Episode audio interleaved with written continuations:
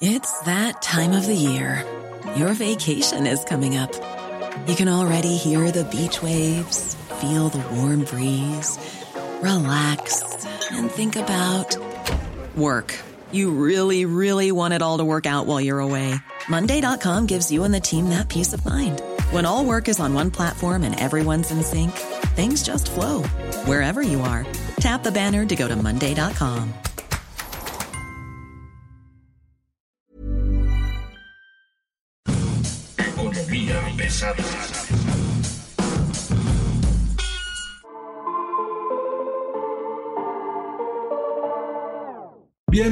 Bienvenidas, bienvenides, señores, señores. Soy Luis Carriles, arroba Luis Carrujos y esta es Economía Pesada. Hoy tenemos a Esteban Pajés, fundador de Cápsula Energética, un medio dedicado exclusivamente a los temas que tienen que ver con la infraestructura del sector energético y en especial este, el tema de petrolíferos, electricidad, toda esta cosa que se necesita para atraer a la inversión extranjera al gran atractivo que podría ser estar junto al mercado más importante del mundo. Los neoliberales le llaman nearshoring, el gobierno de la 4T también le llama nearshoring. En realidad es una, es una idea de reducción de importaciones que básicamente necesita dos condiciones. Primero, estabilidad política, por supuesto, seguridad y por el otro lado, seguridad energética, ¿no? Que la empresa que pueda venir a México cuente con la energía, cuente con las fuentes de energía necesarias para poder avanzar. Esteban, ¿cómo estás? Muy buen día. Muchas gracias, muy bien. Muchísimas gracias por la invitación. Un gusto estar aquí con ustedes. Pues nos arrancamos. ¿Qué tan cerca tú estás viendo a las empresas de que realmente vengan a México, dadas las condiciones que hay conocidísimas de energía en México, ¿no? El tema con ACRE, el tema con el sector eléctrico, el panel suspendido con Estados Unidos. ¿Qué tan atractivos somos realmente? Pues en primera, yo creo que el, el, la parte importante es poner el, el contexto. ¿No? Obviamente a raíz de la pandemia y de las ambiciones renovadas de transición energética a nivel global, tanto en Estados Unidos, Europa, China, se están desarrollando diferentes polos energéticos porque lo que se quiere evitar es tener un cuello de botella de transición energética donde dependes principalmente de un solo país para el suministro de este, materiales, productos e inclusive tecnología desde un solo país, en este caso China, ¿no? Entonces lo que estamos viendo es un empuje muy, muy fuerte, eh, sobre todo de parte de Estados Unidos, lo vimos con el Inflation Reduction Act, que es una pieza legislativa muy importante, la pieza de sustentabilidad más importante de ese país en los últimos 20, 30 años, que justamente tiene este componente de vamos a recapturar nuestras eh, cadenas de suministro, nuestras cadenas de valor para tenerlas a nivel nacional y poder así diversificar eh, las fuentes de suministro necesarias para materializar esta transición energética, ¿no? Entonces, dentro de este contexto, en donde vemos países que hacen un empuje, un esfuerzo por recuperar a nivel nacional sus cadenas de valor y sus cadenas de suministro, México está obviamente en una posición privilegiada porque puede actuar de complemento como un eslabón estratégico para Estados Unidos en, eh, como tú comentas, este nearshoring o reshoring, como también le, le llaman, ¿no? Es decir, acercar las cadenas de valor a los puntos de consumo para evitar estos cuellos de botella en la parte logística, ¿no? ¿Cuál es el problema? El problema es que no estamos cumpliendo a nivel México con los requisitos para poder eh, atraer estas cadenas de valor y que sea atractivo para las empresas que quieren venir aquí. Tú ya comentabas algunos de estos rubros. Primero está el rubro jurídico, legislativo, regulatorio en donde tenemos en México de 2018 para acá una judicialización muy importante del sector energético, en donde los privados están básicamente dedicando más recursos a defender amparos y poder cumplir con su función de suministrar energía a la red en México que eh, recursos en desarrollar infraestructura de generación, transmisión y distribución. Ese es un punto muy importante. El otro es que tenemos un incremento del consumo eléctrico en México que ha sido constante. Estamos hablando de un eh, alrededor de un 3.5, 4.5% anual de incremento y la capacidad de generación no da para cumplir con este crecimiento, para poderlo abastecer. ¿Por qué? Bien dicen por ahí, no, pero es que tenemos 80 mil megawatts de capacidad instalada y tenemos un punto de consumo, el punto más alto es como de 50 mil megawatts hora más o menos. Entonces tú dices, perfecto, tenemos un sobrante de 30 mil. No es tan sencillo. No es tan sencillo porque todas las plantas de generación que tenemos no están generando todo el tiempo. Eh, tenemos el componente de variabilidad de las renovables, pero también el hecho de que muchas de estas plantas tienen que también cumplir con un eh, calendario de mantenimientos y también las que son más caras, sucias y viejas, por lo general no inyectan energía a la red porque está esta lógica de despacho económico. ¿A qué se refiere? La energía más barata inyecta primero para solventar la demanda y este, van entonces siguiendo las energías que son incrementalmente más caras hasta abastecer la demanda. Esto hace que, por ejemplo, las termoeléctricas de CFE, que son las más caras, muchas veces queden fuera de eh, solventar esta, esta demanda.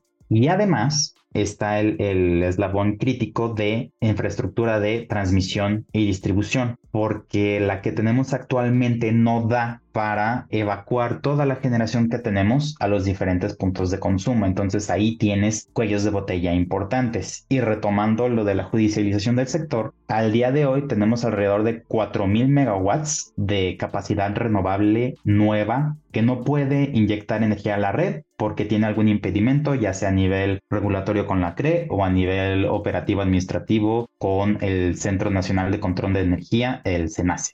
A ver, son 4.000 megawatts parados que no se pueden usar porque no los deja la 4T. Así es. O sea, vamos, aquí la idea es un poco ser directos, entender dónde estamos parados. Esa es una. Dos, mencionabas tú el tema de las reservas. Yo la verdad es que revisando los números de las reservas, yo no veo que tengamos una reserva técnica que nos permita pensar en un crecimiento de la demanda del 6-7% y que tengamos con qué responderle la CFE está sacando licitaciones para tener generación eléctrica extra como de emergencia. Si tú creces como economía 2%, necesitas crecer en energía como 4%, ¿no? Así es, y de hecho ese es un punto muy importante el que mencionas, porque ¿cuál es el tema alrededor de, de la reserva que se ha estado mencionando mucho en estas semanas? Por temas operativos, el SENACE tiene que tener un margen operativo de reserva como mínimo de 7.7%. ¿Para qué sirve? Es como una especie de guardadito en donde tenemos cierta capacidad de algunas los plantas. calores, ¿no? Por ejemplo, son los calores. Exactamente.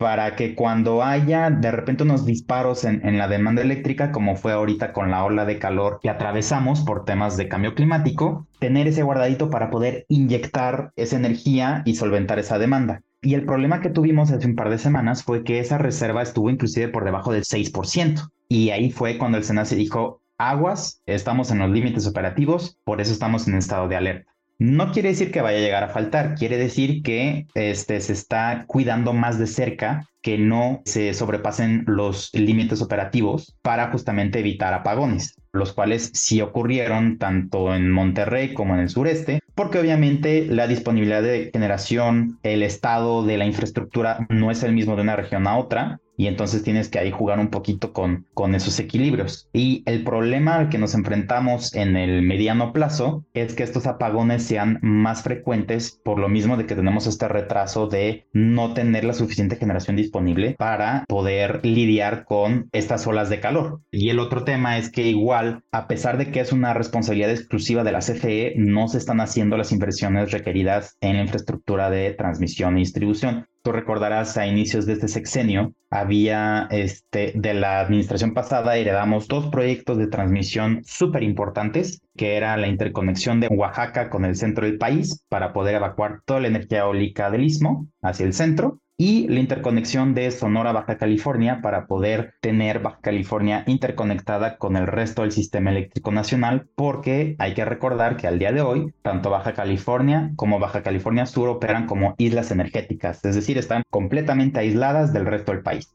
Y estos dos proyectos de interconexión, eh, a pesar de que costaban menos de la mitad de lo que inicialmente se había presupuestado para dos bocas, eh, estamos hablando de 3.300 dólares aproximadamente, y además iba a ser inversión privada, se cancelaron estas licitaciones y por eso estamos básicamente en donde estamos en términos de los cuellos de botella de transmisión, porque no se están haciendo las inversiones y las expansiones y los refuerzos necesarios a la red para que pueda evacuar más energía de lo que puede actualmente y poder atender estos imprevistos en la demanda eléctrica como lo fue la ola de calor hace un par de semanas. A ver, Esteban, nada más para tenerlo claro. El único monopolio del Estado que existe en este momento es el de transmisión, ¿no? Así es, sí, CFE eh, con la reforma energética. Nadie más puede hacer transmisión.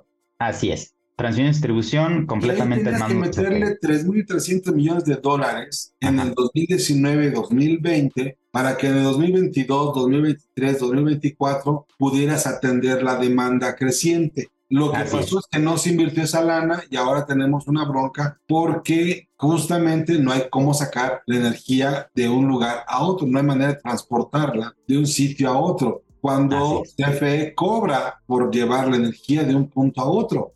Sí, de hecho, si uno se pone a ver, y los datos están abiertos en la cuenta pública de Hacienda, las diferentes filiales de CFE, que son sus cinco filiales de generación, CFE Transmisión y Distribución, CFE Nuclear, eh, CFE Energía, que es la que comercializa combustible, la filial que mejores márgenes tiene de todos CFE es CFE Transmisión y Distribución. Sistemáticamente del 2017 para acá tiene números negros, eh, tiene márgenes del 15, 17%. Hoy amanecimos con eh, un artículo en El Economista por parte de Pablo Zárate muy bueno, en donde calcula que de hecho los márgenes ya rondan más bien el 50% de CFE, transmisión y distribución, y aún así no se están inyectando las inversiones requeridas en transmisión y distribución. Así, y entonces dice, a ver, no, no deja que la gente haga su central, no deja que la gente haga su transmisión, no deja que se puedan hacer todo este, y luego niega que haya apagones, desaparece la hora de verano y luego recomienda, pues párese más temprano, que no le pegue el sol.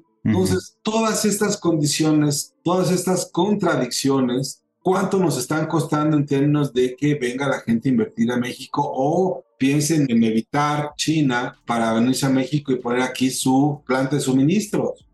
El costo de oportunidad es enorme, o sea, ya no estamos hablando de miles de millones de dólares, ya estamos hablando, podríamos estar hablando inclusive de porcentajes del PIB, porque desde la eh, firma del Tratado de Libre Comercio de América del Norte para acá, tenemos decenas de años consolidándonos como una economía global, abierta al mundo, interconectada y también como una potencia manufacturera. ¿Qué hace falta el brinco hacia más innovación y economía de servicios y este, tecnología, etcétera? Sí, 100%.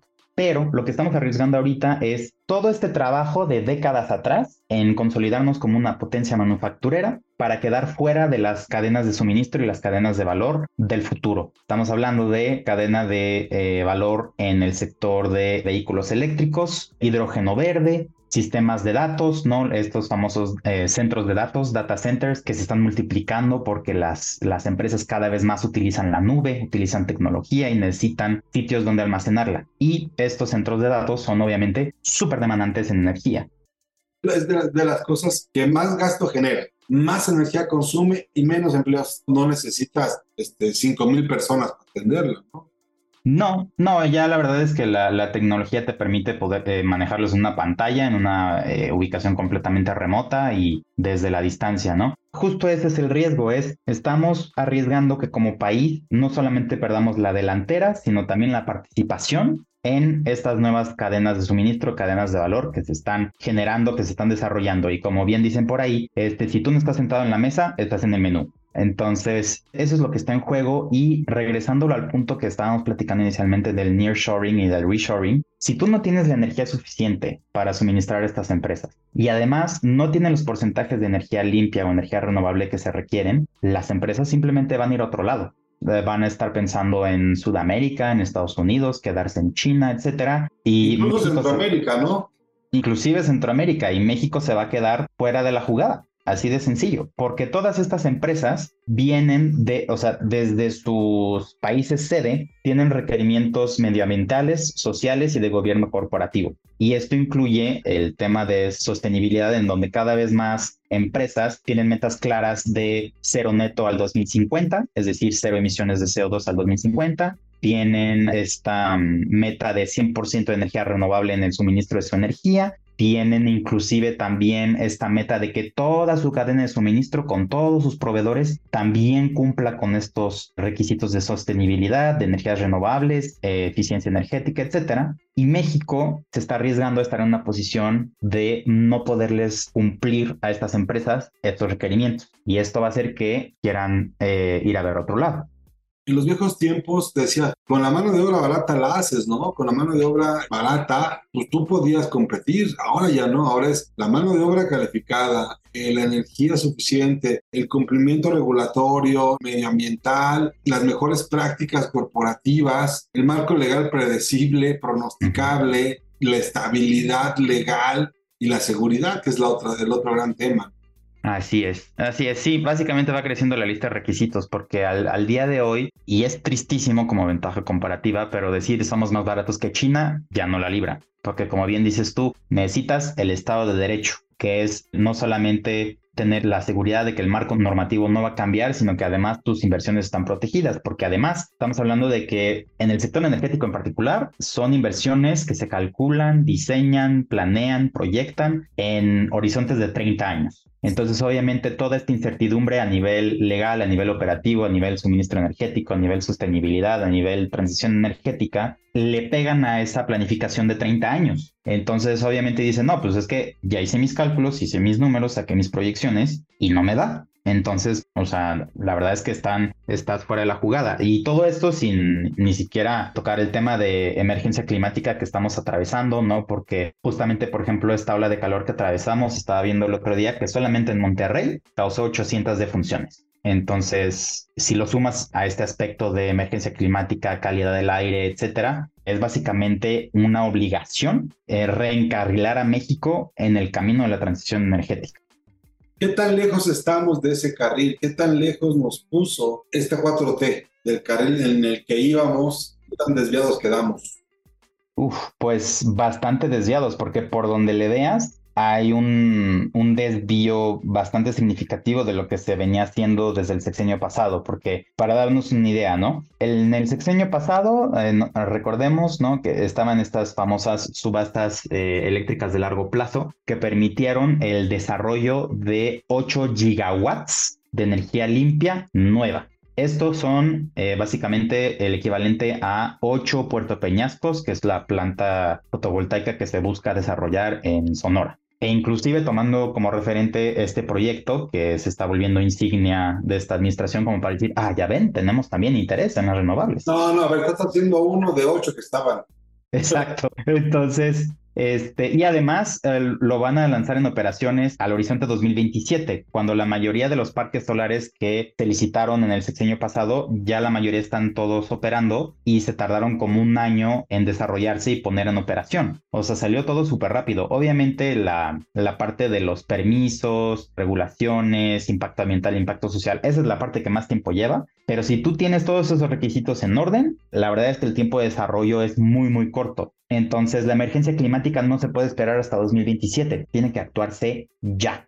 Y también sobre la parte de, incertidumbre jurídica, ese es otro impacto bastante severo en donde se pierde básicamente la, la, confianza de parte de los privados y de los inversionistas, en donde dicen, pues ahorita México no, vamos a ver en otros mercados, en otros lugares, porque la incertidumbre jurídica está cañona. De ahí se desprende el otro tema también que fue muy sonado en, estos meses de la venta de las plantas de Iberdrola, ¿no? Que después de estar actuando como un muro regulatorio y un muro operativo de parte de la Comisión Reguladora de Energía y del Centro Nacional de Control de Energía, recordamos también la planta de Dulces Nombres ahí en Monterrey de Iberdrola que estuvo parada bastante tiempo a pesar de contar con todos los papeles, a pesar de haberse amparado, de haber ganado el amparo que obligaba a CFE a reconectar la planta. La planta se quedó desconectada hasta que se vendió y por arte de magia la CRE dijo hágase, se expide el permiso, todo bien y ahora Dulces Nombres, como ya no es propiedad de Iberdrola, ya está operando este, con normalidad.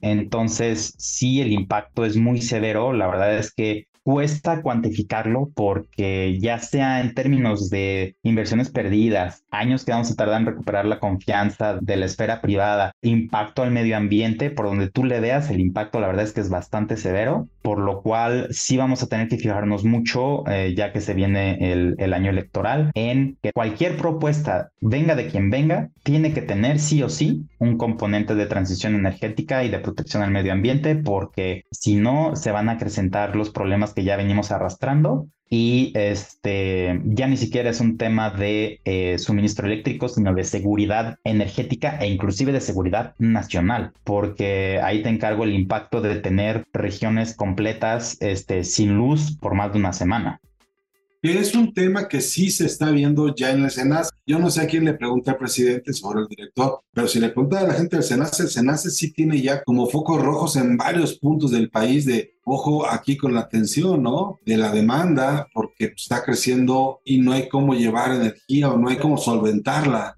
Así es, porque inclusive antes de que iniciara esta mm, la presente administración, para que tú te des una idea, hay alrededor de unos 2.200 puntos de internación, que es donde se lleva la energía eléctrica para que luego sea distribuida a diferentes puntos del país, ¿no? Más de la mitad, la gran mayoría, ya presentaban estado de saturación, así, o sea, de ese tamaño el, el reto. Entonces, ahora sí que es el tipo de cubetas o de barriles o de como tú le quieras llamar figurativamente que no podemos seguir pateando hasta, hasta la siguiente administración. Pues no puedes patear el bote, tienes que comenzar a tomar. ¿Qué acciones se tienen que tomar de inmediato, urgentemente?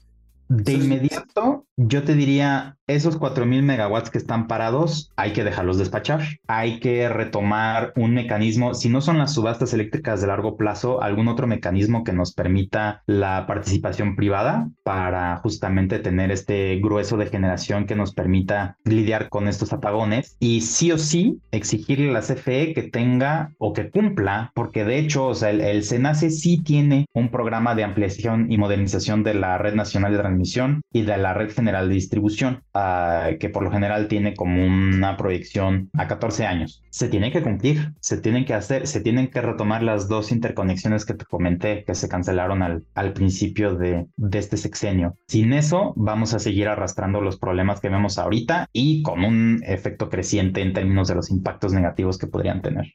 Mencionabas hace rato, ya esto ya nos está costando puntos del PIB. Se hablaba de hasta 2.5. ¿Qué tan real es eso?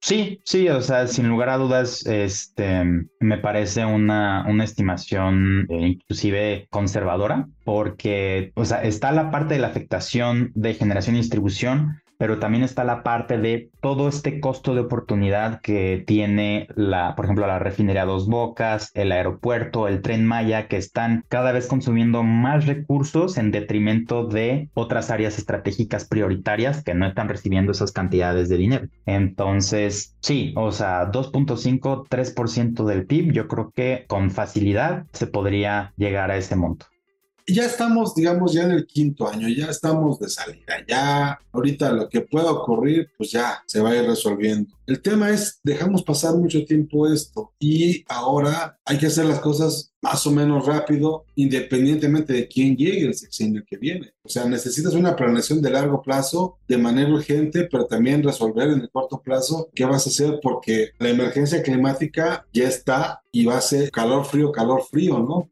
Así es, de hecho también otro elemento que se tiene que retomar con urgencia que se quitó del, del, programa de desarrollo del sistema eléctrico nacional, PRODECEN, como le dicen por sus siglas, es que hasta 2018 teníamos también un programa de retiro de capacidad que se iba a desarrollar entre 2018 y 2035. Eran alrededor de 11.000 megawatts de diferentes tipos de tecnología de generación. De tecnología vieja. Así es, que se tenía que ir sacando del parque de generación en pro de ser sustituida por fuentes más limpias, fuentes renovables, fuentes más baratas. Este programa se retiró del PRODECEN entrando esta administración, no se ha retomado. Las termoeléctricas siguen generando, quemando el combustorio que Pemex está produciendo a raudales, impactando la calidad del aire. Y cuando teníamos esa oportunidad de ya abocarnos a esta práctica que es muy común en otros mercados, en Estados Unidos, en, en Europa, de retirar plantas viejas y sucias, reacomodar el espacio en donde estaban, eh, restablecerlo a su estado de origen para usar ese espacio para otra cosa que genere más valor, que tenga mayor impacto a nivel económico, financiero, social, cualesquiera sea la alternativa, y dejar de estar contaminando y desgasificar, desposilizar la, la matriz eléctrica, ¿no? Que ese es también otro de los elementos que urgen porque esta administración junto con CFE desarrolló como una obsesión de la propiedad de los activos, en donde ellos no se quieren deshacer de nada, quieren seguir generando con todo lo que tienen y están como más enfocados en la parte de generación, de tener más generación, propiedad de CFE, a pesar de que no es el rubro en donde más dinero gana, pero es, es como de no, si yo gobierno estoy gastando en algo, tiene que ser mío. Y de ahí la lógica de comprar la refinería de Deer Park, la lógica de renegociar las tarifas de los gasoductos a principios de este sexenio, donde se buscaba justo que CFE se quedara con esos gasoductos. Afortunadamente no pasó, solamente se renegoció la tarifa y quedó de hecho muchísimo más cara para la CFE. Pero bueno, o sea, el diagnóstico está muy claro. Se nos viene una crisis que si no nos ponemos las pilas, hoy este, lo que pasó en el 97 va a ser de risa. Es correcto.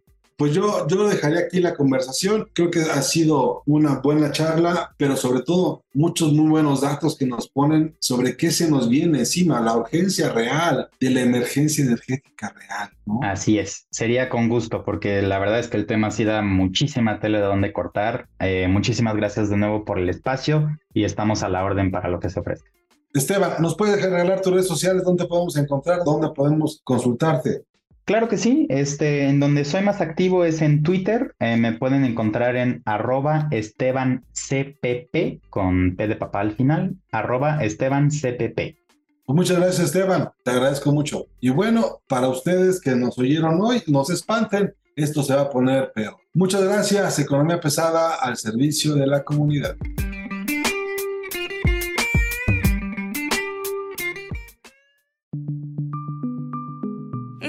Producción de la Organización Editorial Mexicana.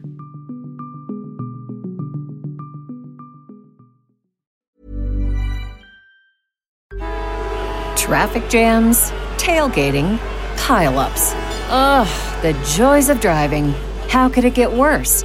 The federal government wants to have a say in what you drive. That's right. The Biden administration's EPA is pushing mandates that would ban two out of every three vehicles on the road today. Don't let Washington become your backseat driver. Protect the freedom of driving your way. Visit EnergyCitizens.org. Paid for by the American Petroleum Institute.